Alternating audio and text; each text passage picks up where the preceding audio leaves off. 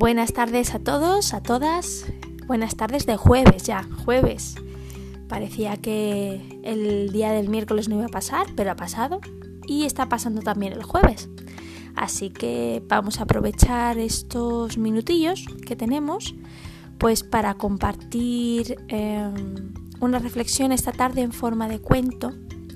Un cuento que seguramente ya conoceréis, algunos, otros no, pero bueno, de lo que se trata es de focalizarnos en, en una reflexión, en que nuestra mente se centre en cosas constructivas, como decíamos ayer, en desarrollar, aprender, fomentar, reaprender, reajustar, gestionar herramientas que nos sirvan pues para estos días y para los que no sean estos días, es decir, para nuestro día a día, sea cual sea la situación.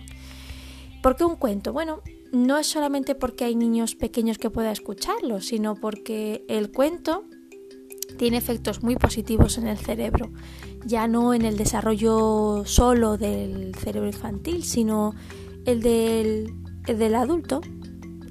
nunca dejaremos de ser niños y nunca deberíamos de dejar de ser niños y nuestro cerebro trabaja con mucha curiosidad y con muchas ganas de preguntarse cosas y establecer retos y eso lo tenemos en nuestro cerebro de adulto también, así que ¿por qué no hablar de un cuento hoy?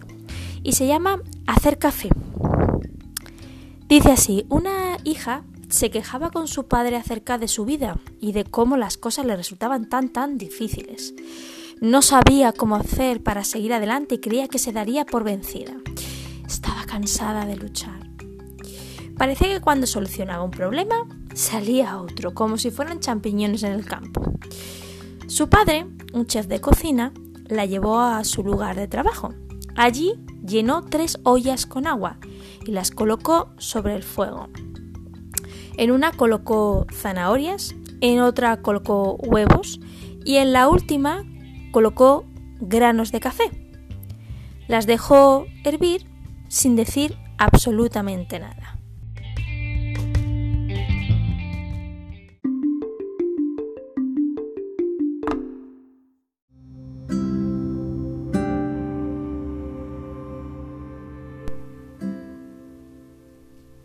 Entonces la hija, que estaba ya muy muy impaciente porque no sabía qué estaba haciendo su padre, a los 20 minutos el padre le dijo, espera un momento, apagó el fuego, sacó las zanahorias y las colocó en un tazón, sacó los huevos y los colocó en un plato, finalmente sacó el café y lo puso en un cuenco. Mirando a su hija le dijo, A ver, querida, ¿qué ves? Pues zanahorias, huevos y café. La hizo acercarse y le pidió que tocara la zanahoria. Pues ella lo hizo. Uf, estaba blandita, blandita. Luego el padre le pidió que tomara el huevo y lo rompiera, que sacara la cáscara y observara. Vio que estaba el huevo duro. Luego le pidió que probara con el café. Ella sonrió mientras disfrutaba de ese aroma tan característico y delicioso del café. Humildemente la hija preguntó ¿Qué significa esto, papá? Él le explicó que los tres elementos habían enfrentado la misma adversidad, el agua hirviendo, pero habían reaccionado de forma muy diferente. La zanahoria llegó al agua fuerte, dura, pero después de pasar por el agua hirviendo, se había puesto débil, casi casi se podía deshacer. El huevo, por su parte, había puesto, pues eso, había llegado también al agua frágil. Su cáscara era fina y protegía su interior líquido, pero después de estar en agua hirviendo, su interior se había endurecido. Los granos de café, sin embargo, eran únicos. Después de estar en el agua hirviendo, habían cambiado el agua. ¿Cuál era ¿Cuál era la enseñanza? ¿Cuál era el rol de su hija? ¿Con cuál de estos tres elementos ella se sentía identificada cuando la, adversidad llama a su puerta? La hija se quedó pensando.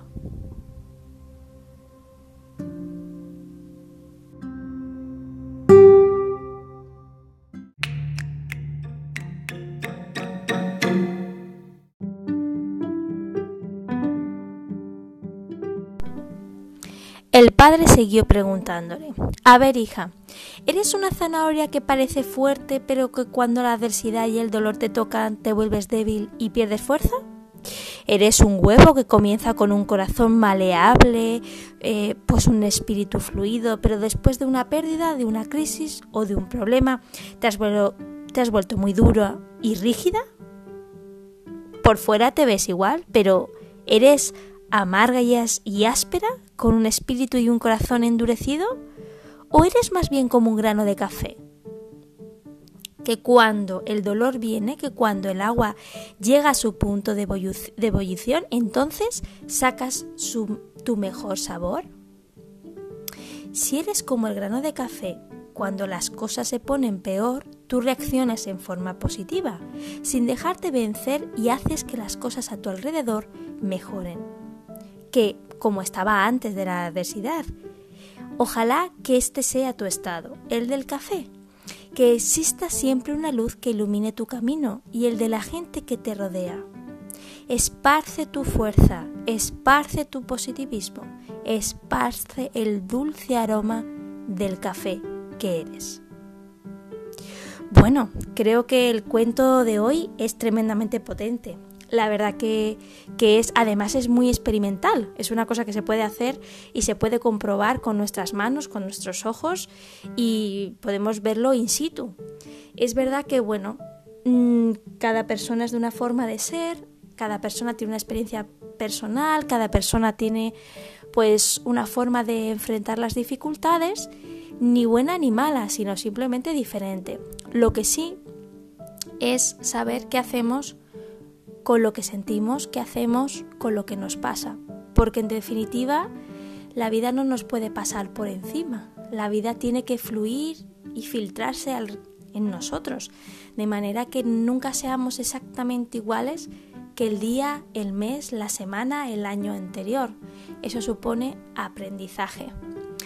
En esta tarde te invito a que después de escuchar tantas veces como consideres necesario este cuento para poder exprimirle toda su esencia, te plantees la pregunta que el padre le hizo a la hija. ¿Tú qué eres? ¿Zanahoria, huevo o café?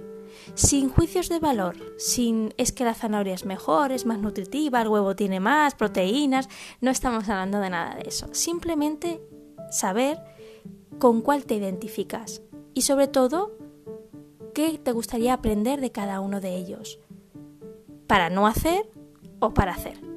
Así que a esto te animo. Nos queda un día menos. Mañana nos vemos. Un beso. Gracias.